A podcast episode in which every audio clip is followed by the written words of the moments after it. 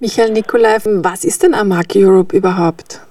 Amag Europe ist so der Dachverband der Community-Radios äh, in Europa und das meint in dem Fall nicht unbedingt EU-Europa, sondern sämtliche geografisch europäischen Länder äh, haben Mitgliederradios in unserem Verband. Nicht jedes Radio in Europa ist auch Mitglied bei Amag leider, aber wir sind so bei etwas um die 330 Mitglieder und haben eigentlich in zumindest allen westeuropäischen Ländern, in denen es auch freie Radios gibt oder Community-Radios gibt, äh, Verbandsmitglieder. Das heißt, ihr seid so eine Art Interessensvertretung für freie Radios und nicht kommerzielle Radios sozusagen. Genau, wir versuchen auf europäischer Ebene die Interessen der Community-Radios zu vertreten, sowohl so als übergeordnete internationale Organisation, wenn Radios oder Verbände in ihren Ländern vor problematischen Situationen stehen. Ähm, oder aber eben auch äh, in Brüssel oder Straßburg, wenn es darum geht, über den Community-Radio-Sektor zu beraten, zu beschließen, äh, dann versuchen wir da Einfluss zu nehmen. Mm, was das zum Beispiel sein kann, dazu kommen wir vielleicht später dann noch. Ich würde dich jetzt gerne noch grundsätzlich fragen, wann, seit wann gibt es denn Amag Europe überhaupt und warum wurde das damals gegründet? Seit Anfang der 90er Jahre und tatsächlich aus der Notwendigkeit heraus, dass in bestimmten Ländern die Initiativen die zum Beispiel gerne Radio machen wollten, nicht wirklich weitergekommen sind und an den nationalen Gegebenheiten gescheitert sind ähm, oder aber existierende Verbände das Gefühl hatten, dass eine Vertretung auf europäischer Ebene notwendig ist. Und während Amag International, sagen der weltweite Verband, schon seit den 80er Jahren aktiv ist und seine Wurzeln in den 70er Jahren hat, ähm, gab es die europäische Sektion bis dahin noch nicht und die ist in den 90er Jahren dann gegründet worden und seitdem mit Höhen und Tiefen, die struktureller Natur sind, also weil natürlich auch bei uns weitgehend über viele Jahre alles eher ehrenamtlich läuft, also von Leuten, die dezentral arbeiten, wenn man so will. Also unser Vorstand beispielsweise sitzt in Mitgliedern in Frankreich, in Spanien, in Deutschland, in Skandinavien und so, dass das sozusagen eine logistisch auch nicht ganz unaufwendige Sache ist, da zusammenzuarbeiten, zielführend. Ähm, und je nachdem, wie die Förderlandschaft ausgesehen hat in den letzten Jahrzehnten, muss man sagen, ähm, konnte, so kann so ein europäischer Verband, der mit sehr wenig Mitgliedsbeitrag versucht, allen zu ermöglichen, Mitglied zu sein, ähm, mehr oder weniger durchschlagkräftig aktiv sein. So, und äh, momentan haben wir eine ganz gute Phase. Ähm, vor drei, vier Jahren, als die europäische Förderung für unseren Sektor sich verändert hat, äh, gab es so ein bisschen so einen Einbruch, weil wir Schwierigkeiten hatten, Finanzen zusammenzubekommen, um uns zu treffen, um unsere Strukturen zu finanzieren. Ähm, das ist halt so das, mh, hm, das Schicksal von einer Organisation, die so graswurzelmäßig aufgestellt ist, wie das Amag Europe eben auch ist. Mhm. Und warum sind freie, nicht kommerzielle Radiostationen und aus der Zivilgesellschaft agierende Radiostationen denn überhaupt wichtig? Also das ist eine Antwort, äh, eine Frage, auf die die Antwort nur Stunden dauern kann wahrscheinlich. Ich versuche mal so ein paar wesentliche Aspekte äh, aus meiner Sicht zumindest aufzuzählen. Zum einen geht es äh, aus meiner Sicht darum, dass innerhalb der Radiolandschaft oder Fernsehlandschaft, also eigentlich der Medienlandschaften, äh, in der Regel äh, sowas wie privater oder öffentlich-rechtlicher Rundfunk existieren. Und sowohl das eine als auch das andere aus sehr unterschiedlichen Gründen sind in der Regel nicht sehr zugänglich für Leute, die nicht innerhalb dieser Unternehmen arbeiten. Äh, da reinzukommen, insbesondere mit dem, was vielleicht verspürtermaßen an Themen oder Gesichtspunkten rein sollte in die Programme der jeweiligen Sender, ist sehr kompliziert. Mhm. Und so ist Community Radio ähm, ja ne, der Versuch, auf massenmedialer Ebene so eine Ergänzung zu, den, zu der bestehenden herkömmlichen Medienlandschaft darzustellen. Das ist das eine. Das heißt also, Leuten zu ermöglichen, im Massenmedium mitzudiskutieren, teilzunehmen, zu ergänzen oder aber überhaupt an Debatten und Diskursen ihre Aspekte einzubringen.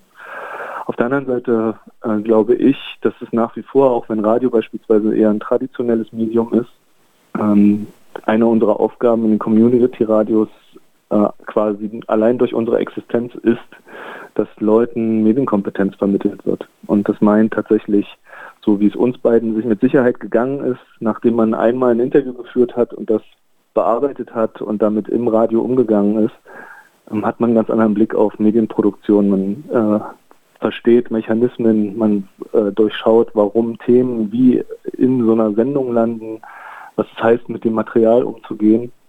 Und das sind äh, Aspekte, die noch nicht mal mit so einem Bildungsauftrag äh, verbunden sein müssen, sondern nur durch, durch die Aktivitäten Leute dazu bringen, tatsächlich auch zu verstehen, wie Medienprodukte äh, entstehen und äh, warum sie wie existieren.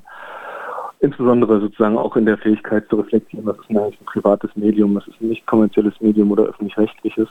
Ähm, das sind zwei wesentliche Aspekte aus meiner Sicht. Ähm, und natürlich einfach sozusagen eine kulturelle Pluralität herzustellen, die Community-Medien in der Lage sind, dadurch, dass die Zugänge für alle da sind, die in der Regel äh, andere nicht ausschließen durch irgendwelche Ismen, ähm, ist natürlich, keine Ahnung, alles, ob das jetzt Musikfarben sind oder Inhalte oder, keine Ahnung, Klöppeln on Air, äh, das ist möglich im freien Radio, also bis, bis in die Kunstwelt, was in den herkömmlichen, im Sinne von öffentlich-rechtlichen oder privaten Medien schlechterdings möglich ist oder nur sehr eingeschränkt. Und mhm. vor allen Dingen dann sogar von oben herab kuratiert, was die Community-Medien eben noch zusätzlich auszeichnet, dass es, wenn es richtig gut läuft, Radiosender sind oder Fernsehsender sind, in denen die Communities, die das nutzen, zusammen entscheiden, wie es dann daherkommt, was wichtig ist, was unwichtig ist, welche Formen Dinge annehmen dürfen, welche Regeln man sich gibt. Das ist vielleicht der dritte wesentliche Aspekt. Also so eine Art Demokratie oder Gesellschaftsschulung, die man noch ganz nebenbei mit erfahren kann. Das leitet auch gleich gut über zu meiner nächsten Frage, nämlich was tut es denn für die demokratische Entwicklung eines Landes, so ein Community oder mehrere Community-Radios, beziehungsweise was sagt es auch über den Zustand einer Demokratie aus, ob es solche Radios, solche nicht kommerziellen gibt in einem Land oder nicht? Also ich glaube, man, man, man muss nicht größer reden, als es ist, aber ähm, die Idee von in der Regel ja basisdemokratisch verfassten Organisationen, die Radios betreiben, ähm, die sind natürlich durch das gemeinsame Entscheiden, die Prozesse, die dazugehören, ähm, sich darauf einzulassen, Dinge auszudiskutieren, äh, sich äh, Argumenten oder sehr unterschiedlichen, sehr breit aufgestellten äh, Auffassungen auszusetzen und zu einer gemeinsamen Lösung zu kommen.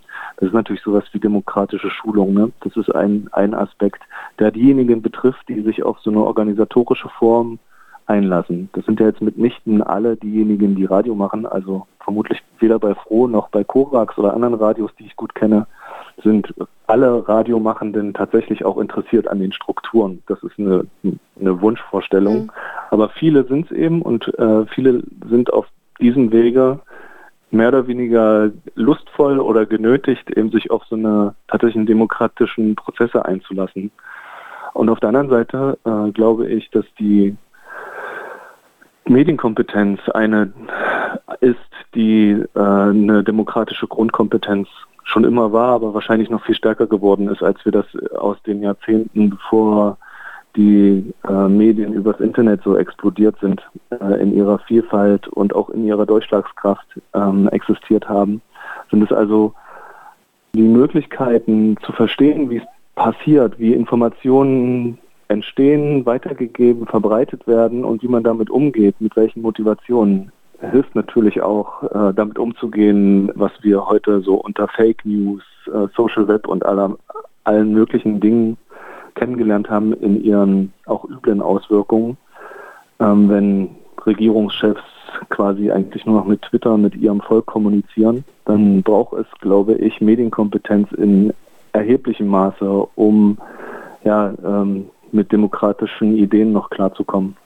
Du sagst ähm, quasi, man braucht es nicht größer reden, als es ist, aber Faktum ist ja auch, dass in Ungarn zum Beispiel, wo sich die Demokratie ja auf, einen, auf in, in einer illiberalen Entwicklung befindet, das freie Radio in Budapest ja zum Beispiel eingestellt wurde. Das heißt, es gibt schon offensichtlich, auch wenn sozusagen jedes einzelne Community Radio natürlich eine relativ überschaubare Reichweite hat im Vergleich jetzt zu landesweit agierenden äh, kommerziellen oder öffentlich-rechtlichen Einrichtungen, aber trotzdem offensichtlich stellt es irgendwie vielleicht eine Bedrohung oder was auch immer. Jedenfalls äh, äh, ist es ein Dorn im Auge derjenigen, die Demokratie gern äh, begrenzen möchten.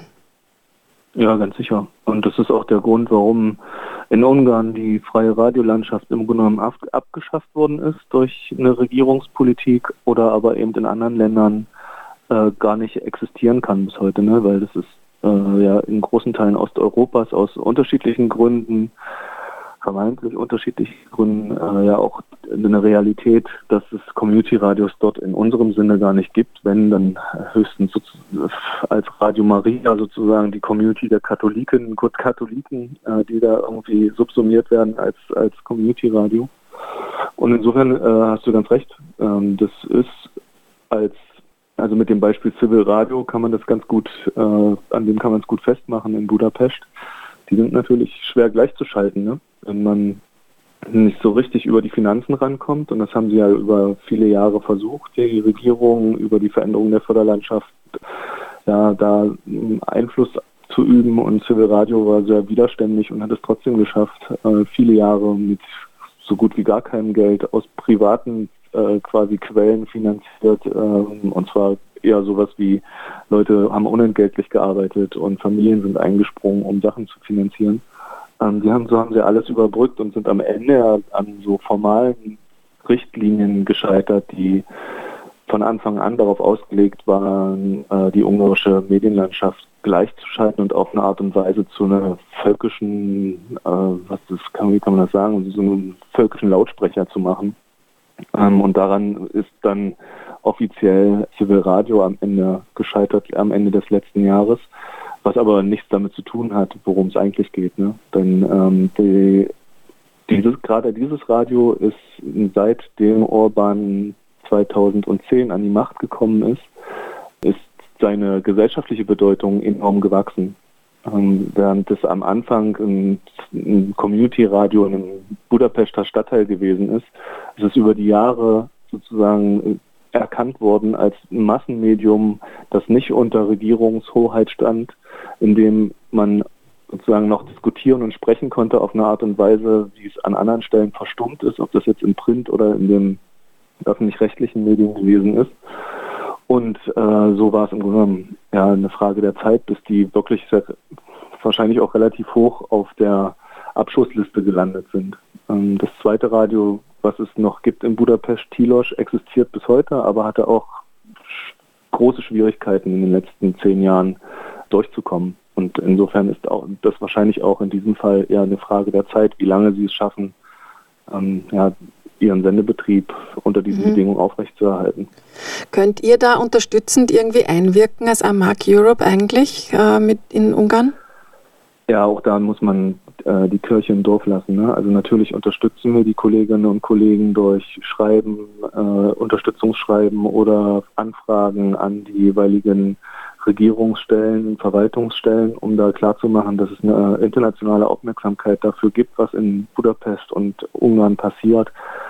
Aber ich glaube, dass diese Briefe von den jeweiligen Menschen dann wahrscheinlich auch geflissentlich in den Papierkorb geworfen werden. Mhm. Und da ist die Einflussgröße sicherlich übersichtlich auf der Ebene. Auf der anderen Ebene ist es nicht, weil die Unterstützung ist natürlich ganz wichtig für diejenigen, die irgendwie da zum Beispiel in Budapest stehen und da um das Überleben ihrer Radiosender kämpfen. Weil die brauchen natürlich das Gefühl, dass sie das nicht alleine machen und dass es Leute gibt, die ihnen versuchen, den Rücken zu stärken. Dafür ist es sehr, also so eine sehr, zwar symbolisch, aber glaube ich sehr wichtige Funktion, die wir da auch erfüllen können. Äh, alles andere wäre vermessen, dass mhm. jetzt äh, wir auf die Politik Ungarns Einfluss nehmen können. Das macht ja nicht mal die EU und ja. äh, die könnten es wahrscheinlich. Mhm. Was sind denn sonst noch so für Beispiele eben, wo ihr tätig werdet und in was für einer Art 2019 zum Beispiel gewesen oder jetzt aktuell gerade? Also was wir tatsächlich äh, gemacht haben, ist äh, sozusagen was mit Lobbyarbeit zu tun ist, ne? wenn irgendwo Konferenzen sind, wenn Leute sowas wie eine Metaebene, eine internationale Ebene in der Dis Diskussion und Debatte brauchen, dann sind wir gerne da und unterstützen sie dabei, indem wir ihnen Perspektiven geben, die ihnen helfen, so aus ihrem eigenen äh, ja, Umfeld her auch herausschauen zu können. Denn die meisten Radios sind ja tatsächlich mit so einem alltäglichen beschäftigt, äh, ihre, sich selbst zu entwickeln, weiterzuentwickeln oder überhaupt durchzuhalten. Und da ist das eigentlich eine ganz gute Funktion, wenn man ähm, dort die Möglichkeit hat, ihnen bestimmte Dinge zu vermitteln, die eben aus internationalen Erfahrungsbereichen sprechen können ne? und ihnen sagen kann, hier, äh, so eine Situation hat es in der Schweiz schon gegeben mit solchen Auseinandersetzungen. Da gibt es zwei Radiosender, äh, da könnt ihr euch ohne weiteres an die wenden und deren Erfahrungen einholen. Also so eine Art Netzwerkfunktion, Knotenpunkt zu sein und Leute äh, zusammenzubringen, die voneinander nicht unbedingt wissen und über die Kompetenzen und Erfahrungen der anderen nicht Bescheid wissen. Sowas können wir leisten und schaffen wir auch. Ähm, darüber hinaus haben wir äh, vor allen Dingen auch damit zu tun gehabt in den letzten zwei Jahren, ich hatte es eingangs erklärt, uns selbst äh, zu stabilisieren und haben das nur wie viele andere Organisationen unserer Art über so internationale Projektarbeit machen können. Wir sind also in verschiedenen europäischen Projekten involviert, die mit Community-Radios zu tun haben. Ähm, und natürlich der, unser Job sozusagen in Brüssel, da wo unser Hauptsitz auch ist, unser Büro, tatsächlich mit ähm, Mitgliedern des Europäischen Parlaments ins Gespräch zu kommen, teilzunehmen an Reflexionen über den Sektor, da sich immer wieder anzubieten, zu sagen, hier, wir sind, sind wir, die Expertise haben wir und ähm, wenn ihr Auskünfte braucht, hier sind sie oder aber auch ungefragt, gar nicht fragen, ob sie sie brauchen, sondern sofort anbieten. Das ist so, sind so die Ebenen unserer Aktivitäten tatsächlich. Mhm. Wie beurteilt ihr denn so die Entwicklung in Österreich, mit dem es, äh, ich habe ja da einige Überschriften auf der Webseite gefunden zu der Finanzierung, der steigenden Finanzierung österreichischer Privatsender, wo ihr hier Stellungnahmen oder Erklärungen abgegeben habt?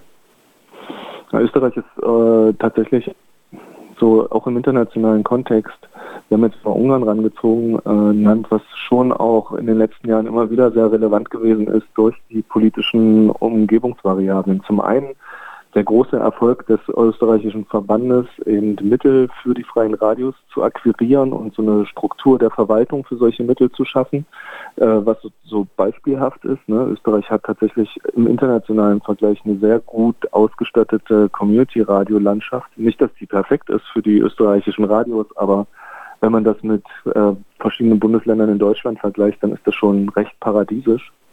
Äh, das als Beispiel zu haben, ist immer gut in, internationalen und nationalen Auseinandersetzungen, zu sagen, hier, es gibt Beispiele, die sehen so und so aus zu Medienpolitikerinnen, die sagen, hä, wieso, was soll man da machen? Ich habe davon noch nie gehört. Und auf der anderen Seite natürlich die Entwicklung mit einer Regierung, an der die Freiheitlichen äh, beteiligt waren und mit den Auswirkungen eines massiven ja, Rechtsruckes beziehungsweise von Faschisten, die äh, in Schlüsselpositionen, gesellschaftlichen Schlüsselpositionen sitzen, ob das jetzt auf Landesebene oder nationaler Ebene ist in Österreich, sind natürlich auch Aspekte gewesen, wo wir versucht haben, irgendwie dran zu sein und zu erfahren, ähm, was, was, ist, was passiert da, was sind die Auswirkungen der äh, ÖVP-FPÖ-Politik auf unseren Sektor und natürlich da auch immer wieder zu sagen, hier, ähm, wir sind hier, wenn es irgendetwas gibt, was wir tun können, äh, um die Situation zu verbessern oder aber irgendwie Einfluss zu nehmen, dann benutzt uns bitte, äh, gerichtet an Frau Fröhl und einzelne Mitgliedsradios, wie zum Beispiel Helsinki in Graz oder so. Das sind sozusagen so zwei Aspekte, die uns an Österreich beschäftigt haben. Äh, heute ist ja der 13. der Weltradiotag, der 13. Februar. Der Tag des Radios wurde 2012 von der UNESCO initiiert, um an die Gründung des United Nations Radio am 13. Februar 1946 zu erinnern. Der Weltradiotag soll die Bedeutung der Radios für Verbreitung von Wissen und Information stärken. Wie entwickelt sich denn das Medium Radio und wie kann es sich weiterentwickeln in Zeiten von Streaming-Plattformen und zunehmenden nichtlinearen Hör- und Sehgewohnheiten der Menschen, denkst du? Na, ich glaube, dass es eine strategische Überlegung dazu braucht, die äh, in den einzelnen Radios auf internationaler Ebene, wie ich es wahrnehme, wirklich ganz unterschiedlich progressiv ähm, gedacht wird. Also sowohl Radios, die da ziemlich nah dran sind an diesen technologischen Weiterentwicklungen, als auch einzelne Sendungsmachenden, die ihr ganz individuelles Interesse daran haben, dass ihre produzierten Inhalte größtmöglich Verbreitung finden und dann ihre Podcasts sozusagen aus ihren Radiosendungen anbieten und produzieren.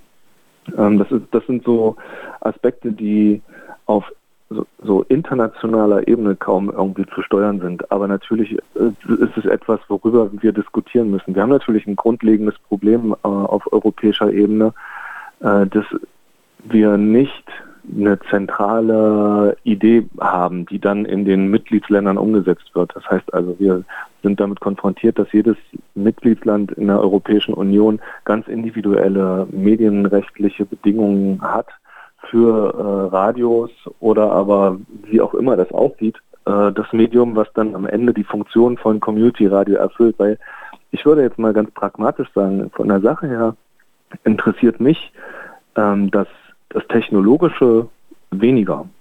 Wenn wir grundsätzlich darüber reden, dass jeder Mensch Zugang haben sollte zu größtmöglich verbreiteten Medienproduktionen, um teilzuleisten an so einer öffentlichen gesellschaftlichen Debatte, dann ist das, ob das jetzt DAB Plus heißt, ob das nicht lineares Streaming-Angebot ist, Podcasts oder auf UKW, der guten alten, oder meinetwegen Langwelle, was auch immer, was es so für, für Verbreitungswege gibt, äh, ist die Diskussion viel mehr, wie schafft man immer das, den größtmöglichen Verbreitungsweg für alle zugänglich zu machen. Und da sind wir natürlich äh, in der Debatte darüber, was ist Digitalisierung im Sinne von weg vom UKW hin zu einem digitalen Broadcasting-System oder aber äh, über Internet 5G, weiß der Teufel was, äh, immer daran äh, interessiert, dass man mitdenkt, welche Haken das hat für äh, konventionelle UKW-Radios, die, sage ich mal, nicht ohne weiteres die finanziellen Mittel haben, um mal eben so ein System komplett mitzumachen, umzustellen oder äh, wenn augenscheinlich recht kurzfristig gedacht wird in Bezug auf Radio, kann man, braucht man doch keinen UKW-Sender mehr, kann man doch auch im Internet machen. Und jetzt mit Verbreitungsweg XY, warum äh, gibt es dann noch große Forderungen nach Mitteln, um ganze Radiosender zu betreiben. Jeder kann noch von zu Hause. Also all diese äh, Argumente, die man gerne hört von Medienpolitikerinnen oder Verwaltungsmenschen, da braucht es immer adäquate Antworten. Und meine wäre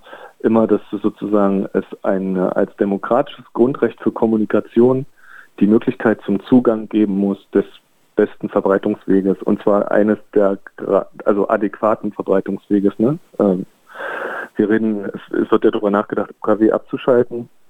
Niemand weiß so richtig, wann es tatsächlich passiert mhm. und was die Konsequenz daraus ist. Und das müssen wir halt irgendwie mit bedenken. Und das sind Herausforderungen. Ne? Und trotz alledem passiert das eben alles parallel. Ähm, das heißt also, ähm, da irgendwie dran zu sein und äh, mit zu testen, technologische Entwicklungen zu untersuchen, die Ergebnisse von Untersuchungen zu bekommen und das immer wieder zu überprüfen auf Machbarkeit für uns im Sinne von, was kann man eigentlich umsetzen, wie kann man garantieren, dass äh, die Technologie eben auch im Community-Radio-Kontext funktioniert. Das sind die Herausforderungen und da sind wir halt mehr oder weniger nah dran. Ne? Immer wenn es sich anbietet, über Projekte kann man da viel rausholen. Wenn Leute sehr findig sind, ähm, wie zum Beispiel, keine Ahnung, in Österreich die Programmierer vom CBA, also von dem Austausch, von der Austauschplattform, mit denen wir gerade relativ eng zusammen darüber diskutieren, wie man da äh, ja, ein Projekt hinbekommt, um etwas zeitgemäßes zu entwickeln auf Grundlage dessen, was existiert und der, auf Grundlage der Erfahrung der letzten Jahre, ähm, dann, dann ist das etwas, was Amark Europe versucht zu leisten. Ne? Also Wissen zu verbreiten, was äh, in unseren Mitgliedsradios über Projekte oder individuelle Fähigkeiten entsteht. Und außerdem ist auch Grassroots Radio vor kurzem gerade präsentiert worden. Ist. Vielleicht kannst du dazu noch was sagen. Ja, das ist ein ganz gutes Beispiel dafür. Das ist ein Projekt, das äh, sehr hoch aufgehangen ist. Das ist ein Wissenschaftsprojekt Horizon 2020. Das heißt also etwas, was wir jetzt als AMAG gar nicht ohne weiteres hätten beantragen können. Aber wir sind angefragt worden von der Universität von Funchal in Portugal, ähm, ob wir nicht innerhalb dieses Projektes eine Rolle übernehmen wollen würden und unsere Kompetenzen einbringen könnten. Und da waren wir relativ schnell von überzeugt, dass wir da auf jeden Fall mitmachen, weil die ähm, Idee dieses Projektes ist ein ganz interessantes und ähm, passt ganz gut zu dem, was ich gerade versucht habe zu erklären. Ähm, nämlich ist das eine Mischung aus äh, einer, einem Experiment, einer soziologischen, also ja, gesellschaftswissenschaftlichen Forschung, Technologieentwicklung und Community-Radio-Elementen. Da ist äh, in, in einem äh, Mittelamerik äh, mittelafrikanischen Kontext eine Software entwickelt worden, die mit mobilen Devices, Handys oder Tablets ähm, ermöglicht, Radio zu senden, äh, über einen Stream dann äh, auf UKW zu kommen und das sozusagen dezentral mit ganz wenig Equipment Radiostudiosituationen herstellen zu können. Und die Frage auch in dieser Entwicklungsphase in Afrika ist gewesen, äh, ich glaube in Uganda äh, war das ein Hauptland, äh, ist gewesen, okay, was, welchen Beitrag kann Technologie an dieser Stelle für die Gesellschaft leisten? Also wozu lässt sich so eine Art von Radio von Leuten benutzen? Welche Aspekte hat das auf Communities? Ähm, wie würden die das nutzen, beziehungsweise umgekehrt, was, was entsteht eigentlich durch so ein Kommunikationsmittel wie dieses Rudio-Radiosystem? Ähm, dann, das ist in, in, den Ländern, in denen das getestet worden ist, ganz gut gelaufen und dann äh, kam die Idee auf, zu gucken, ob nicht in vergleichbar abgelegenen, weitläufigen Regionen in Europa man mit dieser Technologie und der Idee von Community Radio auch etwas herstellen kann, was dort als Fehlstelle ist, nämlich eine, quasi die Kommunikation über ein Massenmedium. Radiowellen, die überall ohne weiteres zu empfangen sind und nicht, äh, keine Ahnung, Handynetz oder irgendwie sowas basierend sind. Und da hat man sich innerhalb des Projektes überlegt, da gucken wir mal, was sind denn entlegene Orte innerhalb von Europa, was ja bekanntermaßen relativ dicht besiedelt ist. Und ist darauf gekommen, äh, in Irland so ab, äh, wirklich abseitige Inseln sich zu wählen, das Donaudelta in Rumänien und auf Madeira Teile der Insel zu nehmen, in denen Menschen leben, aber durch diese äh, Berg- und Tallage auf dieser Felseninsel sehr abgeschlossen, obwohl man sich das so von Weitem vielleicht gar nicht vorstellen kann. Und äh, denen ähm, die Idee zu vermitteln, dass sie äh, Radio machen könnten für die Kommunikation innerhalb ihrer Communities mit Inhalten, die sie ähm, selbst bestimmen können, das ist so ein Aspekt gewesen, der dann von der Universität in Cork äh, sozusagen untersucht wird, wissenschaftlich untersucht wird. Und ein weiterer Aspekt innerhalb dieses Projektes ist die Frage, diese Technologie, also so eine Art äh, Sendeablaufsteuerung auf einem Telefon zu haben und auch remote ähm, UKW-Radio ja, produzieren zu können, ähm, hat äh, so eine Grundidee, die heißt, äh, was macht man eigentlich in Notfällen, wenn, ja, wie wir das bei Erdbeben oder anderen Situationen ähm, erleben, ähm, ja, so ein Handynetz gar nicht mehr existiert, aber ein UKW-Netz immer noch anliegt. Dann kann man ja, ohne zum Beispiel in einem, in, in einem Studio zu sein, diese Handytechnologie selbst menschenlos äh, beschicken mit Texten und Informationen, die dann von Computerstimmen verbreitet werden. Wenn nämlich eben der Weg zu einem Studio vielleicht für die Leute, die äh, die Informationen verbreiten wollen, gar nicht frei ist. Und da ist eine ähm, englische Firma mit in dem Projekt, die diese künstlichen Stimmen entwickeln. Und zwar mit der, und das haben wir schön diskutiert, weil es äh, in gewisser Weise interessant und auch äh, absurde Züge hat, wenn man das dann aus Community-Radio-Kontext betrachtet, ähm, so perfekt wie möglich Stimmen zu machen, die aber eben künstlich generiert sind. Ähm, die entwickeln Stimmen mit unterschiedlichsten Dialekten, sozusagen drei oder vier österreichische Dialekte sind da programmiert, mhm. äh, verschiedene deutsche, irische, schlag mich tot, ganz, ganz viele verschiedene äh, Sprachen und Dialekte, die dann sozusagen den Leuten auch vermitteln, dass das nicht ein Schatz ist, sondern dass es mhm. ernst gemeinte Computer-Radioinformationen äh, sind, denen man auch trauen kann. Wobei man da diskutieren kann, ne? Äh, was, was, äh, wie vertrauenswürdig ist eine möglichst echt klingende Computerstimme? Mhm. Macht das nicht eher misstrauisch? Aber das sind eben äh, dann innerhalb dieses Projektes auch die Dinge, wo Amark Europe als Partner glaube ich, ganz wichtig ist, weil es Technologiemenschen und Wissenschaftlern eine, eine Ebene gibt, die, auf die die selbst nicht kommen können, die sie nur durch Interviews mit Community-Radio-Leuten auch erfahren würden. Ansichten, Ideen und Wissen am Ende. Ne? Mhm. Das ist dieses Grassroots-Radio-Projekt, was äh, ja fantastische Ergebnisse gezeitigt dahingehend, dass wir jetzt zwar im dritten Jahr sind und damit Ende des Jahres das Projekt vorbei ist, aber beispielsweise ist es gelungen, zwei UKW-Radiosender in Rumänien für Community-Radios lizenzieren zu lassen, woran Menschen in Rumänien seit der Wende versucht haben zu arbeiten äh, und das nie gelungen ist, ist innerhalb dieses Projektes gelungen. Sodass es zwei UKW-Radios gibt, die als Community-Radios lizenziert 24-7 im Donaudelta laufen und äh, arbeiten.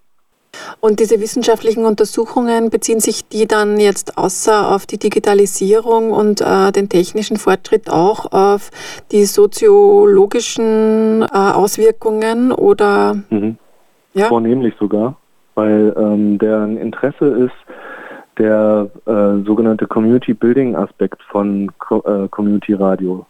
Also ähm, begreifen sich Leute, die an einem Ort wohnen automatisch als Community? Wahrscheinlich nicht unbedingt. Vielleicht ja. Also die 123 Leute auf Bear Island beispielsweise, dieser südirischen Insel, die begreifen sich auch schon als Community, nämlich als die Insulanerinnen, so wenn man so will. Äh, in den Orten in Rumänien ist das nicht automatisch so. Zwar sind die sozusagen in relativ abgeschlossenen Orten, aber da wohnen gleich mehrere tausend Leute auf einem Haufen, die jetzt nicht automatisch eine Community sind, sondern verschiedene Leute bilden dann wiederum Communities. Und diese Aspekte, wie das durch ein Radio befördert wird, dass man gemeinsam gestaltet oder vielleicht eben auch nicht befördert wird. Das ist das, was die Wissenschaftler, die Soziologen, Psychologen äh, von der Universität Cork innerhalb des Projektes auch interessiert. Ne, und dann eben das Tool, ne, als gesellschaftliches Tool. Wofür benutzt man das eigentlich, wenn man das hat? Denn man darf nicht vergessen, äh, das ist ein bisschen eine umgekehrte Story.